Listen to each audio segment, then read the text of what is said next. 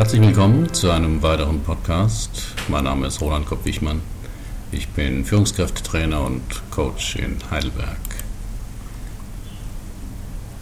Das Thema heute, der Weg ist das Ziel. Um etwas in der Zukunft zu erreichen, braucht man ein Ziel. So steht das in jedem Ratgeber. Am besten noch formuliert nach der SMART-Formel. Spezifisch, messbar, aktivitätsauslösend, realistisch, terminiert. Egal, ob man 10 Kilo abnehmen will oder für den ersten Halbmarathon trainiert, sein Arbeitszimmer endlich aufräumen will oder mit 35 Abteilungsleiterin sein will. Ein Ziel muss man sich setzen. Ich halte nicht so viel von Zielen. Ich bin mehr für gute Gewohnheiten. Warum? Ganz einfach. Ziele kann man verfehlen. Gute Gewohnheiten nicht. 10 Kilogramm abnehmen ist ein Ziel. Jeden Tag drei Portionen Gemüse oder Obst zu essen, ist eine gute Gewohnheit. Für den Halbmarathon zu trainieren ist ein Ziel. Aber was passiert, wenn man ihn absolviert hat? Vielleicht auf Rang 367. Dann gibt es ein neues Ziel. Oder kein neues Ziel.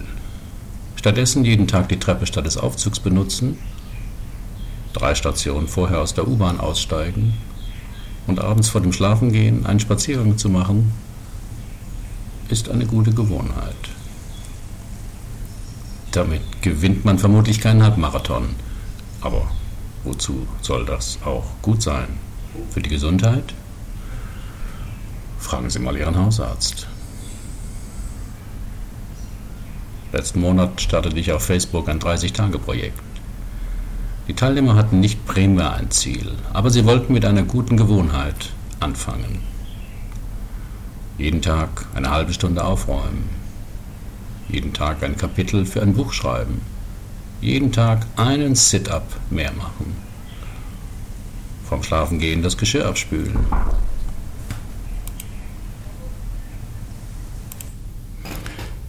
Damit erreicht man natürlich auch Ziele. Aber wann das erreicht ist, steht nicht fest. Und deswegen hört man nach 30 Tagen meist auch nicht auf, weil es zu einer guten Gewohnheit geworden ist und weil man den Widerstand dagegen verloren hat. Ziele kann man verfehlen. Nur 5 Kilo statt 10 abnehmen. Doch nicht zur Abteilungsleiterin befördert zu werden.